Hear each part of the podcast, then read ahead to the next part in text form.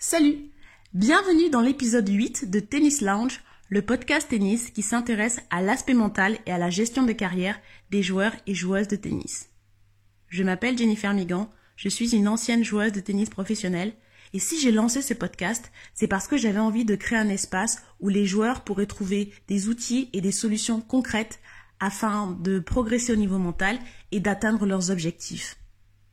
Dans une récente interview, Robin Soderling, ancien numéro 4 mondial, double finaliste à Roland Garros, et connu surtout pour avoir réalisé ce qui à l'époque paraissait impossible en devenant le premier joueur à dominer Rafael Nadal à Roland Garros en 2009 dans un match dont tout le monde se souvient, a révélé avoir souffert de troubles de l'anxiété et, euh, a tenu à expliquer comment ces soucis avaient euh, entaché sa fin de carrière.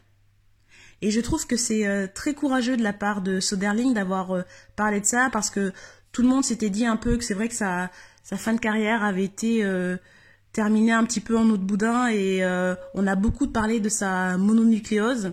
Il y avait quelques suspicions autour de ça, mais c'est vrai que personne finalement n'avait imaginé qu'il avait pu avoir bah, des troubles de l'anxiété et, et puis Peut-être que certains diront qu'il n'était pas obligé d'en parler, mais moi je pense que justement c'est très important dans un sport où euh, la santé mentale est assez tabou et de manière générale chez les athlètes on n'en parle pas beaucoup parce que on est entraîné à être très fort et justement à ne pas faire preuve de vulnérabilité et, euh, je trouve que c'était important de la part de Soderlin d'aborder ce sujet et, euh, et j'espère que ça va libérer la parole.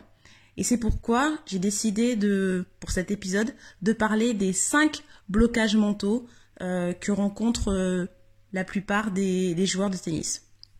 Ou du moins euh, les, les, blocages mentaux qui peuvent vraiment avoir un impact négatif chez les joueurs de tennis.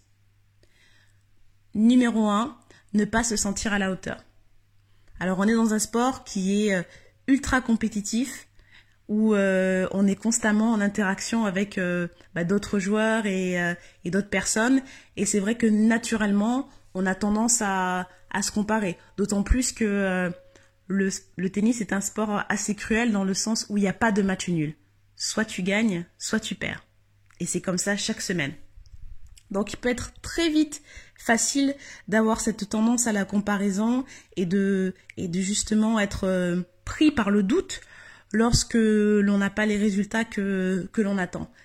Et, euh, et lorsque, lorsque j'évoque ce sentiment de ne pas sentir, la, sentir à la hauteur, c'est euh, en grande partie causé par ce, comme je l'ai dit, ce sentiment de, de se comparer. C'est quelque chose que l'on fait euh, naturellement et qui commence très tôt.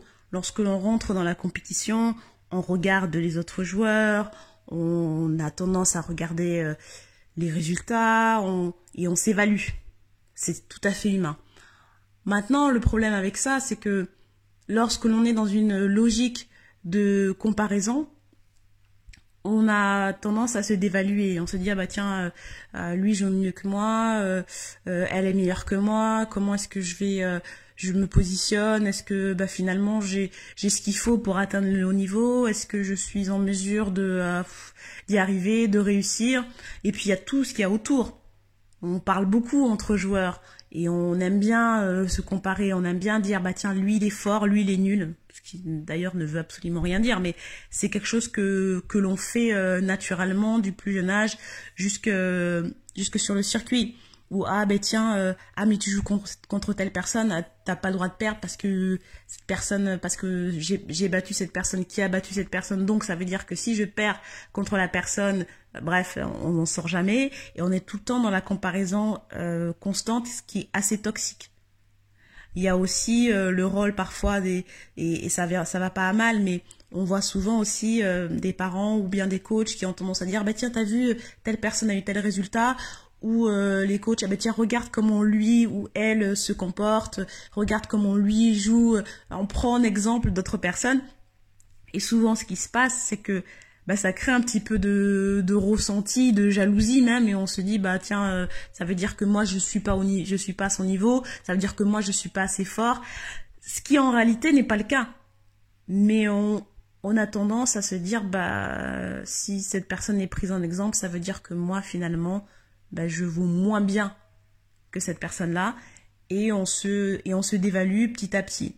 Et euh, le problème qui se passe, et c'est ce que c'est ce que Soderling euh, expliquait finalement. Il disait que lui, euh, il ne s'autorisait quand il était numéro 4 mondial, il ne s'autorisait à perdre que contre Federer, Nadal et Djokovic parce qu'ils étaient bah, ceux qui étaient devant lui au classement et que le reste, euh, pour lui, il était obligé de gagner quand il jouait contre euh, quelqu'un d'autre et que si il perdait contre quelqu'un qui était qui n'était pas euh, qui ne faisait pas partie du Big Three, eh ben il était nul en gros. Et, et donc c'est intéressant de voir que même au plus haut niveau, cette logique de comparaison, cette cette dynamique dans laquelle on finalement soit on est fort, soit on est nul, elle peut avoir des effets euh, totalement euh, désastreux. Le, euh, la solution à ce, à ce problème, à ce blocage, je pense que c'est déjà d'avoir une équipe qui est solide autour de soi. C'est de vraiment consolider son équipe et d'avoir des gens autour de vous qui vont qui ne vont pas être dans la comparaison constante, mais qui vont finalement créer une sorte de bulle où on est focalisé, vous allez être focalisé sur votre objectif. Ce que je veux dire par là, c'est-à-dire qu'au lieu de dire ah ben tiens telle personne a gagné tel tournoi, donc ça veut dire que nous il faut que dans euh, six mois ou dans un mois, bref, on ait fait la même chose, on va partir sur quel est notre objectif sur euh, deux ans. Et c'est un objectif qui, doit être fait en fonction de soi et pas forcément en fonction des autres. Chaque personne sur le circuit a son itinéraire qui est particulier. je pense qu'on ne, trouve, euh, ou dans des cas euh, vraiment rares, on ne trouve pas deux joueurs ayant eu exactement la même progression. On peut voir bien sûr des courbes similaires, mais quand on part sur un projet professionnel, c'est quelque chose qui doit être extrêmement personnalisé et très calibré. Donc avoir un, un projet solide qui a été construit avec son équipe va te permettre de d'avancer dans, dans, ton projet de manière euh, beaucoup plus euh, sereine et de ne pas être toujours en train de regarder euh, ce que les autres joueurs sont en train de faire, de réaliser les tournois qu'ils font et tout ça. Ça, ça nous permet de d'avancer, comme je l'ai dit, plus sereinement. Après, il s'agit pas de dire alors moi je, regarde jamais les autres, je ne parle à personne et je reste complètement focalisé dans ma bulle. Non, c'est-à-dire que on est focalisé dans sa bulle lorsque l'on parle de son objectif. Maintenant, il faut être en mesure justement d'utiliser les autres, d'avoir une différente approche. C'est-à-dire qu'au lieu de regarder les autres et de se comparer à soi, il faut se dire qu'est-ce que je peux apprendre de, ce joueur, de cette joueuse, et c'est une manière d'avancer qui est beaucoup plus saine on va pas être dans une logique de comparaison, de dénigrement et de se dire alors euh, pour rester un petit peu, pour avoir confiance en moi, il faut que je dénigre, dénigre l'autre joueur. Non, on va regarder, on va aller, on, peut justement sur les tournois s'asseoir de temps en temps et de regarder les joueurs et dire ah bah attends euh, ce joueur là euh, il a une manière de bouger qui est intéressante parce que voilà et c'est quelque chose que je pourrais essayer de travailler. Cette joueuse là ok au service d'accord. Qu'est-ce que qu'est-ce qu'elle fait de mieux que qu'est-ce qu'elle fait euh, qui, qui me finalement qui peut être euh, inspirant pour ma progression? C'est-à-dire que finalement, il faut il faut prendre les autres joueurs comme un petit peu pas des cobayes mais avoir cet œil d'observateur et ne pas avoir un œil de ah parce que c'est parce que cette joueuse a un super service donc je compare à mon service et donc je me dis ah ben je suis euh, je suis vachement moins bonne qu'elle. Donc euh, je ben je doute et je me sens pas bien non cette personne ok au niveau du service faut être assez scientifique et assez froid et assez détaché dans son approche finalement des autres joueurs. Donc en ce sens là c'est pas de la comparaison mais c'est plus pour moi de l'observation ensuite lorsque l'on est dans une logique où on ne se sent pas à la hauteur il faut être en mesure de pouvoir revoir son dialogue intérieur. Quand je dis revoir son dialogue intérieur, c'est-à-dire que souvent on est submergé par des euh, pensées qui sont euh, négatives et qui ne sont pas constructives. Alors bien évidemment que les pensées négatives, elles ne s'éliminent pas, elles vont arriver. Mais la manière de progresser, ça va être de les euh, les accepter finalement, de voir, de prendre conscience qu'elles sont là et ne pas être dans le déni et de se dire OK, est-ce que ça me, est-ce que ça sert mon but et est-ce que ça me m'aide à avancer? En général, la réponse est non. Maintenant, qu'est-ce que je peux faire? Comment est-ce que je peux les, transformer? Et comment est-ce que je peux les remplacer petit à petit par, euh, par un dialogue qui est beaucoup plus positif?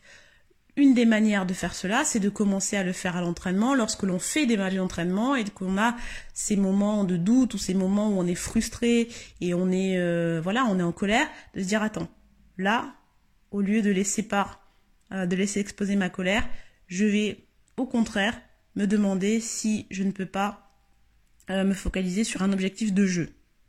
Je prends un exemple, voilà, on est sur, on est en train de faire un match d'entraînement on arrive à avantage, euh, c'est toi qui sers. Bon, ben, qu'est-ce que tu fais pour, euh, pour gagner le jeu? Quel schéma tactique tu vas employer pour, euh, pour, aller chercher, pour aller chercher le jeu? Donc c'est ça qu'il faut, c'est sur ces schémas-là en fait qu'il faut travailler.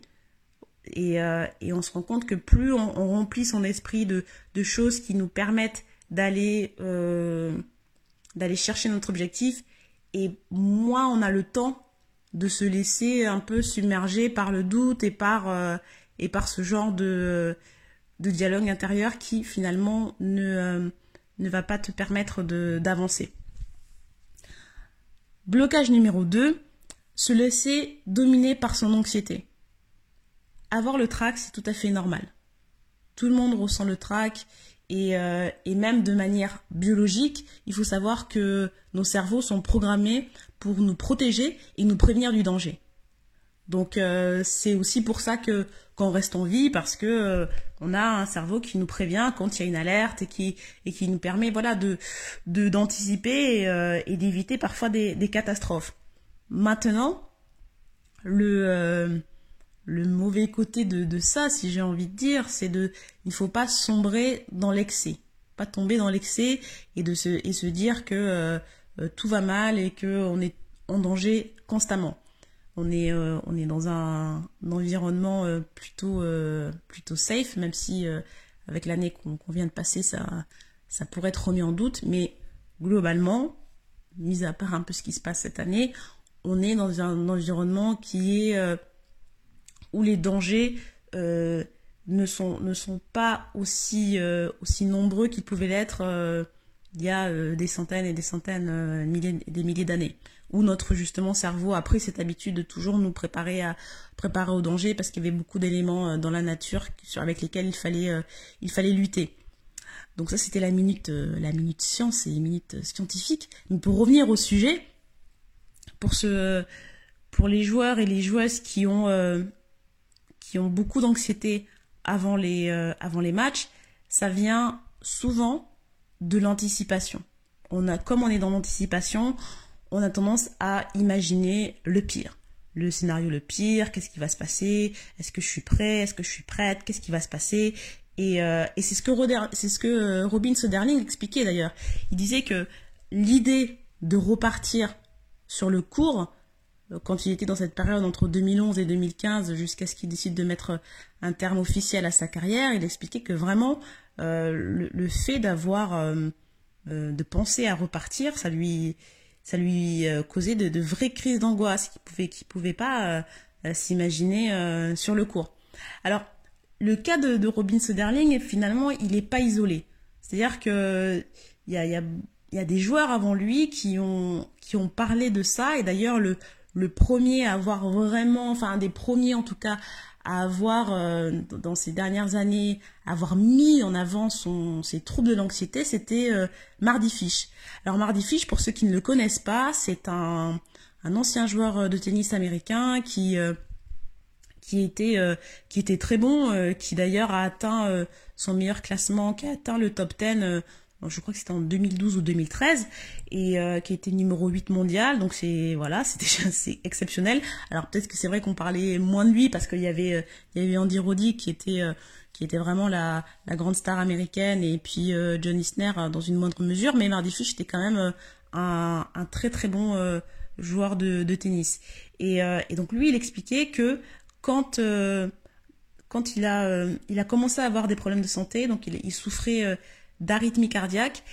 Et euh, il disait que quand il a atteint son objectif finalement. Et il a fait des, efforts pour, pour, atteindre son plus haut niveau et son potentiel maximum. Il a perdu beaucoup de poids.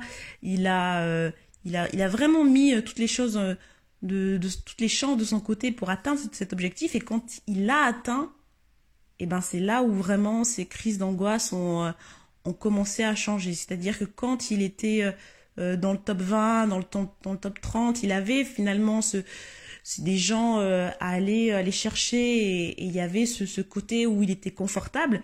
Et quand il s'est retrouvé top 10 de manière euh, assez similaire à Soderling, finalement, il s'est retrouvé un peu submergé par la pression et euh, il ne savait plus comment comment aborder aborder ses matchs et il était constamment soumis à des à des crises d'angoisse et il y a une scène qui est assez qui assez marquante, qu'il euh, qu'il a décrit plusieurs fois. Il explique que quand il était euh, sur le point de jouer contre euh, Federer à l'US Open, je pense que c'était pour un pour un huitième de finale. Bah finalement, il s'est retrouvé dans le dans la voiture avec sa femme. Il était mais dans un état juste terrible. Il était vraiment soumis à une vraie crise d'angoisse. Et donc quand sa femme lui a dit "Écoute, qu'est-ce que je peux faire pour t'aider?" et lui lui a dit "La seule chose qui me permet de me tranquilliser un petit peu, c'est d'avoir c'est de me dire que je ne vais pas jouer. Et donc sa femme lui a dit, bah, écoute, ne joue pas.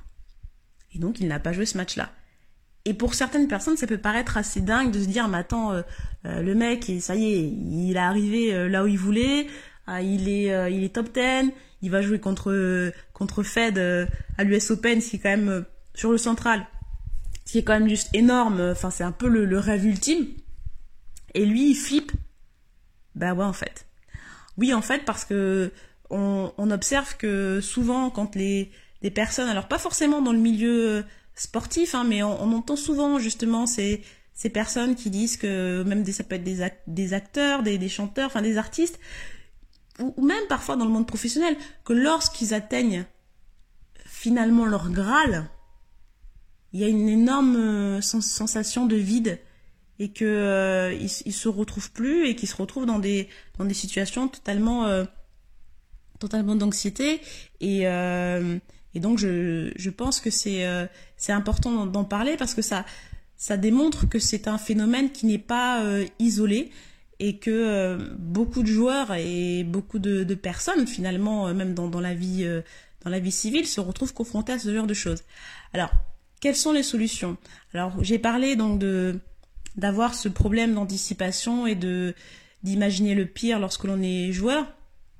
Et donc pour euh, pour finalement essayer un petit peu de de sortir de ça, une des bonnes choses à faire, c'est euh, d'avoir d'utiliser la de créer des rituels déjà.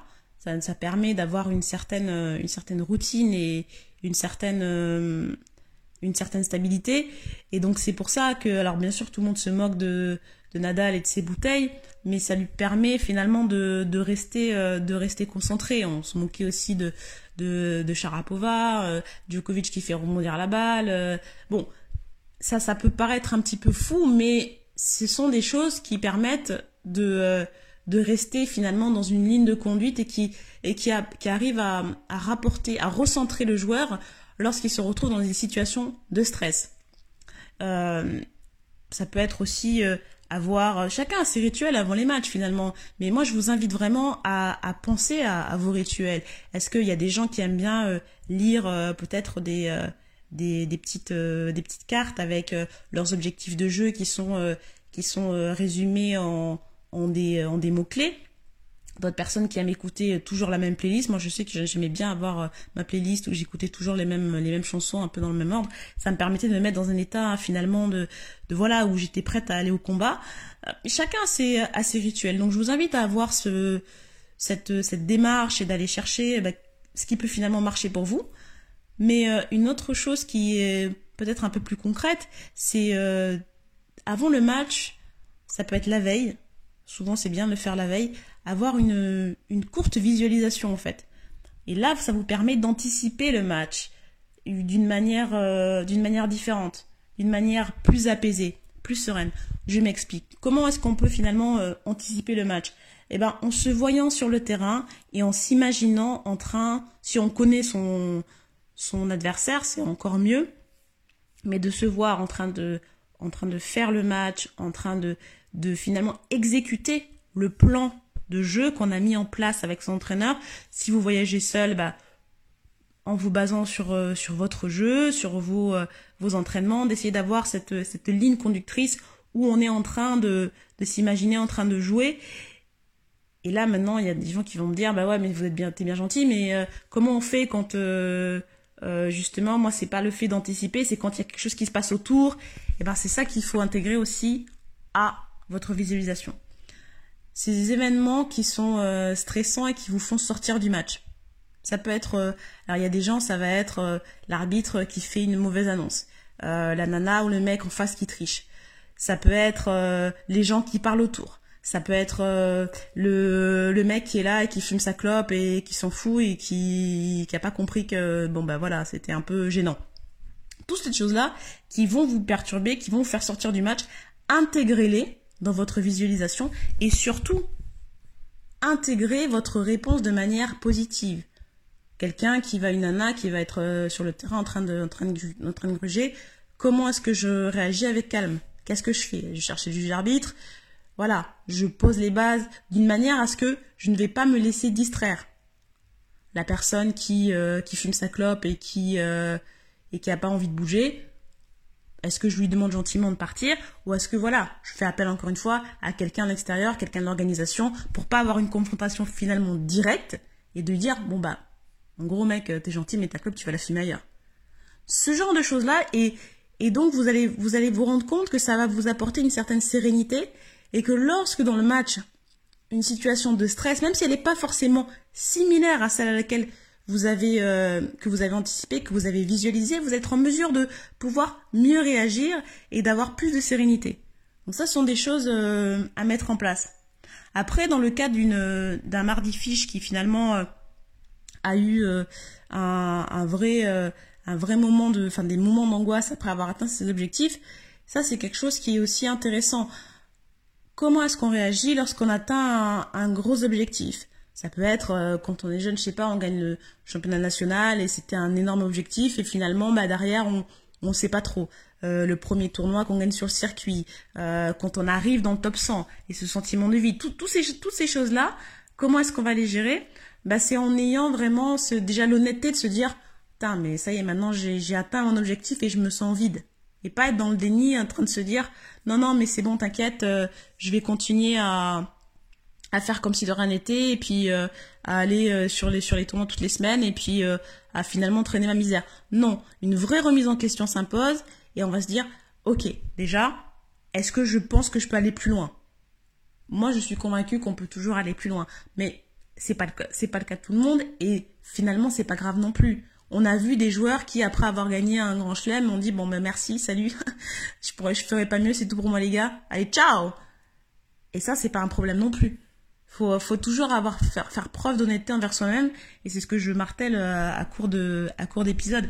Donc est-ce qu'on a envie de d'aller plus loin? Si on a envie d'aller plus loin, de revoir ses objectifs, de se créer d'autres objectifs qui finalement sont en adéquation avec sa charge de travail et avec cette envie d'aller chercher de nouveaux objectifs. Et c'est ce que les, c'est pour ça qu'on voit euh, la, différence entre ceux qui gagnent un grand chelem et qui après bah, disparaissent, ce qui est déjà énorme. Hein on va pas les critiquer, et ceux qui bah, sont là depuis 15 ans, 20 ans et qui commencent et qui continuent à repousser les limites de l'excellence. C'est parce qu'ils ont cette capacité à, réévaluer leurs objectifs et d'avoir toujours des, objectifs qui sont pas forcément de résultats, des fois, et qui sont des objectifs bah, de jeu, de d'aller chercher plus de de prendre plus de plaisir sur le terrain et et, on le voit. Et c'est pour ça que ben voilà, vous avez des mecs qui ont 20, 19 et 17 titres du Grand Chelem et d'autres bah, qui ont qui en ont pas. Donc ça, c'est une, bonne chose à faire. Hum, euh, blocage numéro 3, s'enfermer dans son perfectionnisme.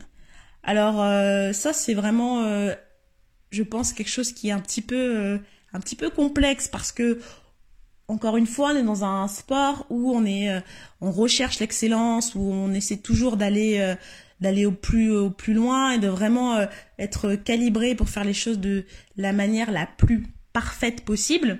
Et il faut pas avoir que des défauts hein, dans le perfectionnisme parce que vraiment ça, ça nous pousse à avoir, à développer ces qualités de, dévouement, d'abnégation.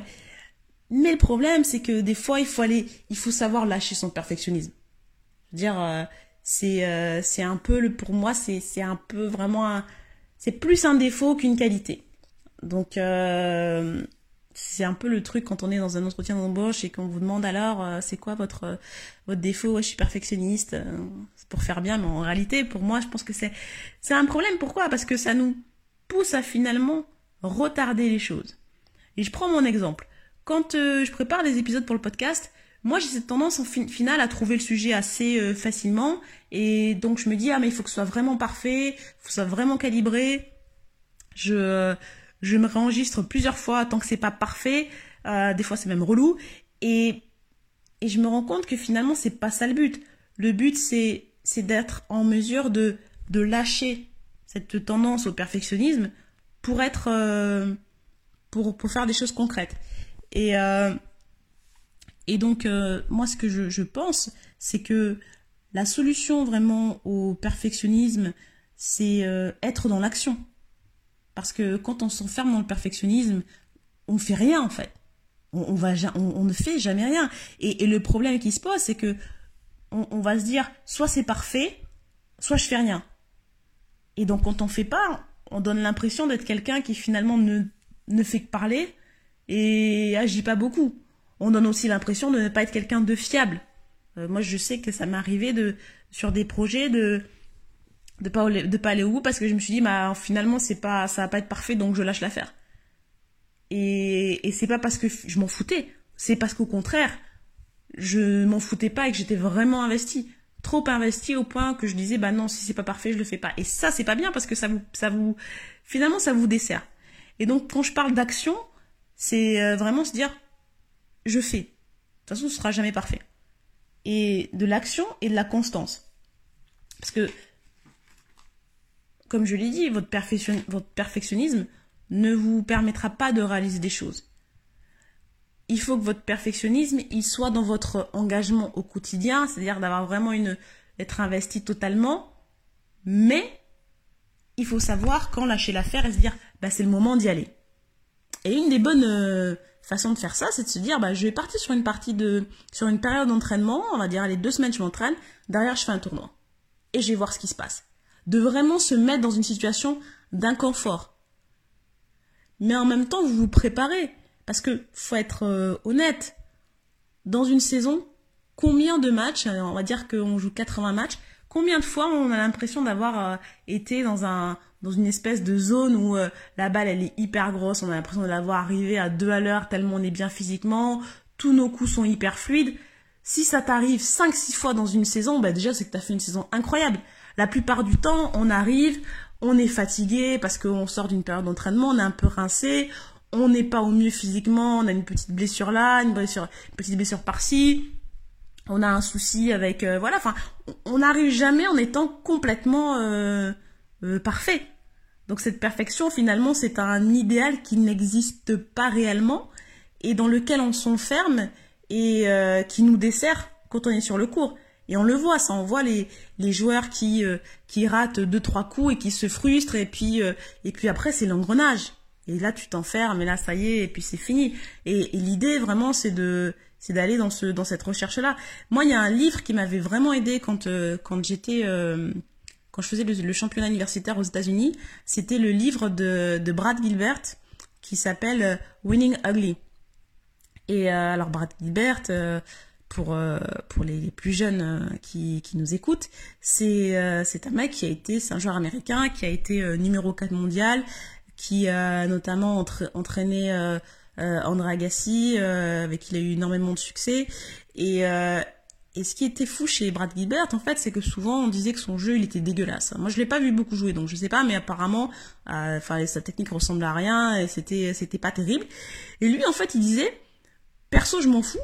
Moi, mon but, c'est de me dire, alors il y a ces mecs-là, les Baker, les Lindell, tout ça, ils sont beaucoup plus forts que moi, c'est indéniable, mais je vais utiliser tout ce que j'ai, toutes mes stratégies, c'est mentalement finalement que je vais rentrer dans leur dans leur cerveau, et c'est ça qui va les faire dégoupiller et je vais rentrer dans et en rentrant dans leur tête bah toutes leurs belles techniques et tout ça bah, finalement tout va se décanter et, je vais être en mesure de gagner et c'est ce qu'il explique dans son dans son bouquin et moi c'est un livre qui m'a franchement libérée parce que euh, j'étais euh, prisonnière de mon perfectionniste pendant, pendant très longtemps.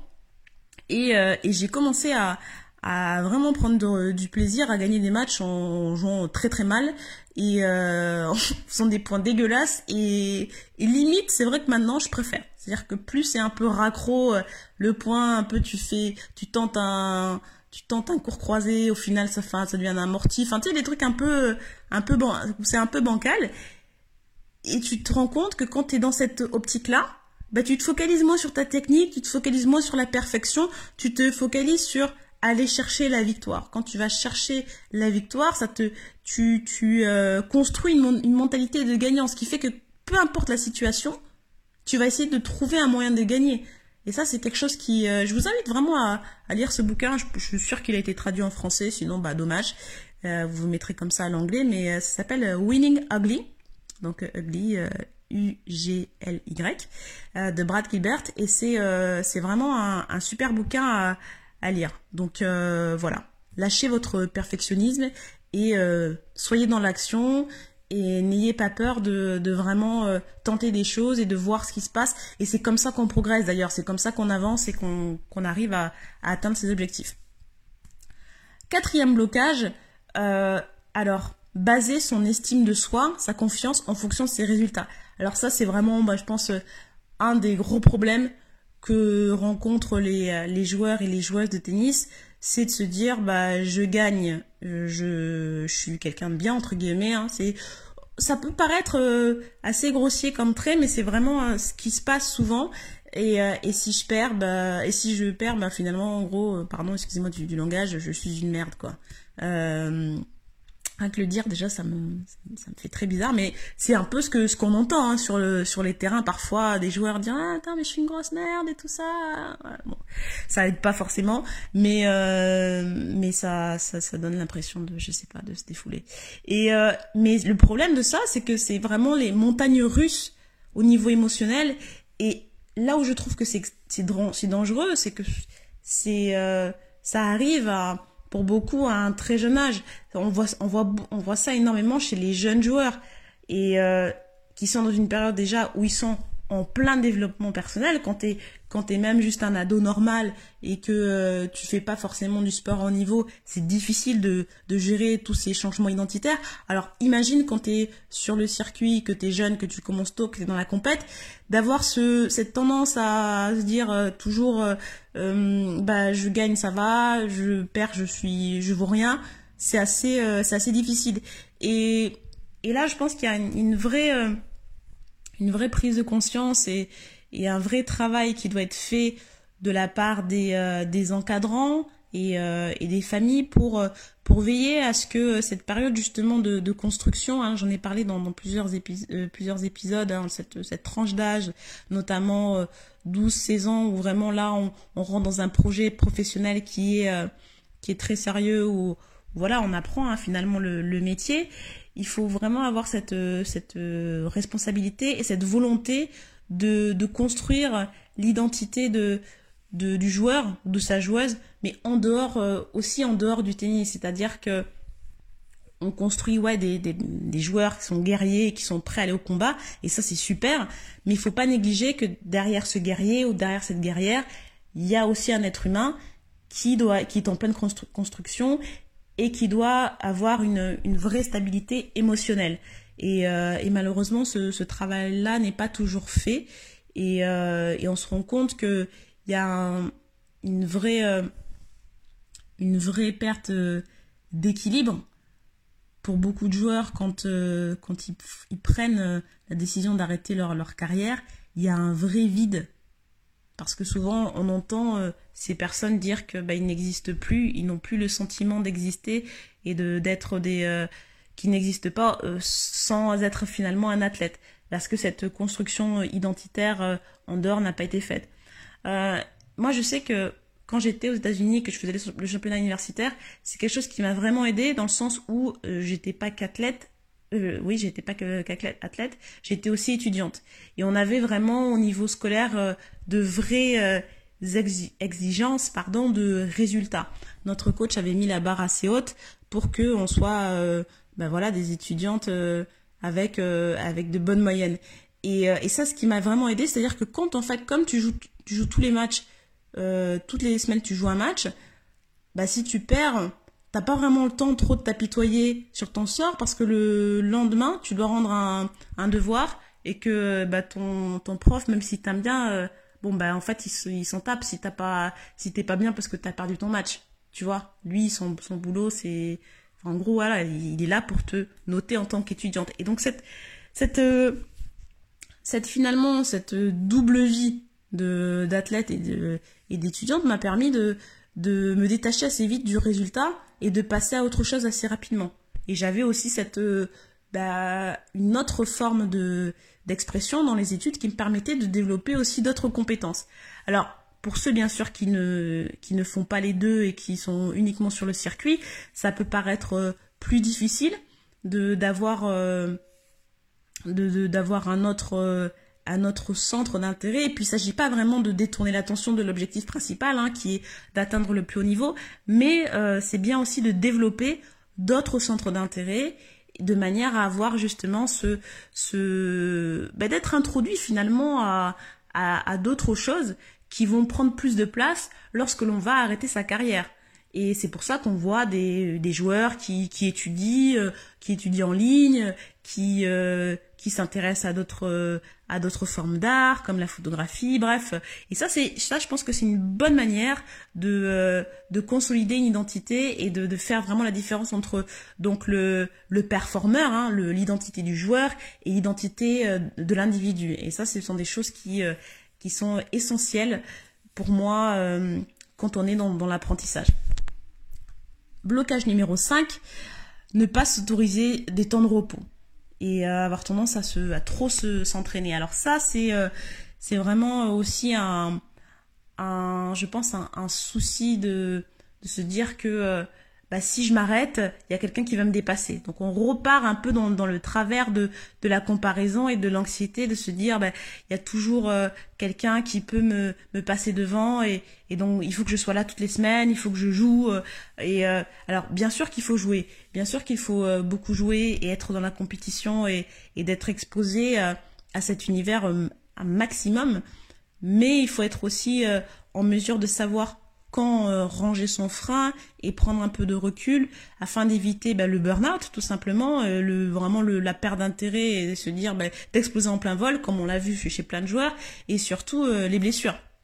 Et c'est pour ça qu'on voit que bah, ceux qui qui sont le plus qui ont la, la, meilleure longévité sur le circuit sont les joueurs qui ont la capacité à prendre du recul et à avoir des, des plages de repos qui sont qui sont étudiés hein, de manière à ce que quand ils reviennent, ils vont être frais et ils vont pouvoir avancer et, vraiment être préparés pour leurs objectifs. Et, euh, et, donc je prends le cas de, de Petra Kvitova qui expliquait en, en, 2015 que quelques mois après avoir gagné euh, son deuxième titre à Wimbledon, elle a eu ce, cette, vraiment cette sensation où elle était juste euh, rincée au niveau, au niveau mental et que quand elle commence la saison, euh, elle se dit mais je, comment je vais y arriver là? J'ai l'impression euh, au niveau mental d'être aussi euh, aussi cramé que quand j'arrive en fin de saison au Masters.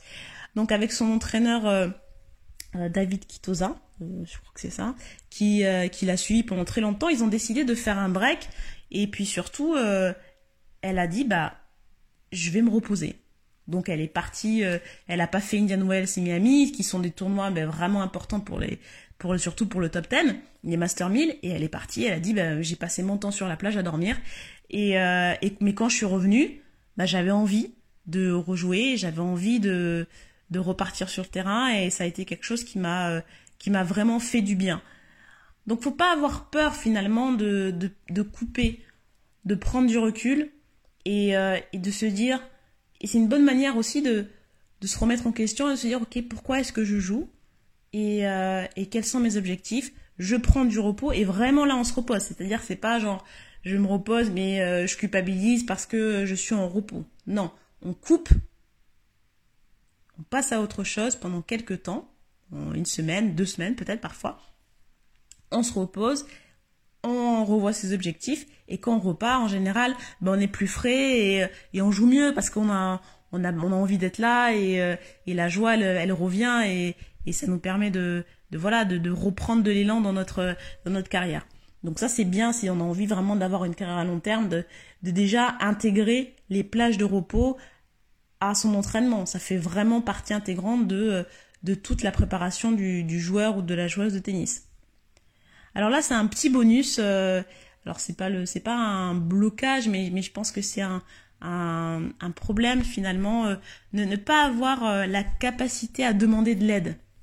C'est c'est assez euh, difficile parce que, comme je l'ai dit, les joueurs de tennis, ont beaucoup de ressources, on est entraîné pour être fort, pour vraiment euh, être indépendant, à trouver des solutions seul. Et euh, mais parfois on a besoin d'aide. On a besoin d'aide parce que on est un petit peu dans sa bulle, on, on est dans sa dans sa roue un peu comme un hamster et on n'a pas le, le recul nécessaire pour savoir ce dont on a besoin à ce moment-là.